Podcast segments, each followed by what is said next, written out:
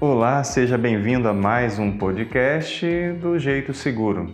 Eu sou Romildo Lopes, psicólogo aqui no Estúdio e hoje nós vamos começar essa nova série sobre as medidas de controle. Neste número, nós iremos falar sobre as medidas de controles coletivas, os EPCs ou equipamentos de proteção coletiva como são conhecidos. Eles estão presentes no seu ambiente de trabalho e servem para ajudar na prevenção de riscos e acidentes, e até mesmo doenças ocupacionais. São medidas aplicadas na fonte, podendo ser um dispositivo, sistema ou meio, fixo ou móvel, com a finalidade de eliminar ou minimizar a exposição do risco no ambiente de trabalho, preservando assim a integridade física e a saúde de um grupo de trabalhadores que estão executando algum serviço em um determinado local. Vamos citar alguns exemplos mais utilizados e que nós conhecemos também porque encontramos no nosso dia a dia. As proteções fixas imóveis, que são dispositivos fixados sobre roldanas e polias de equipamentos, eles servem para proteger toda a parte rotativa que os equipamentos em uma determinada empresa possuem. Essas proteções devem ser devidamente pintadas na cor amarela para dificultar o acesso por parte do trabalhador ou de qualquer outra pessoa. Quando não for possível, deve ser implementada então outra medida de segurança. Barreiras físicas. Barreiras físicas são os EPCs que têm o objetivo de proteger os colaboradores de fagulhas, calor, radiação, luminosidade, entre outros. É o caso, por exemplo, das cabines de solda. As placas de sinalização são aquelas que nós utilizamos para fornecer informações úteis. Podem ser através de cartazes ou qualquer outro meio de comunicação visual, que podem ser fixadas nas máquinas ou nos equipamentos, ou até mesmo espalhadas pelo ambiente de trabalho, informando assim as pessoas sobre um determinado risco de um local.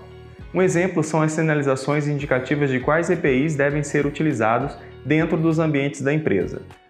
Outro exemplo são aqueles exaustores utilizados pelas indústrias.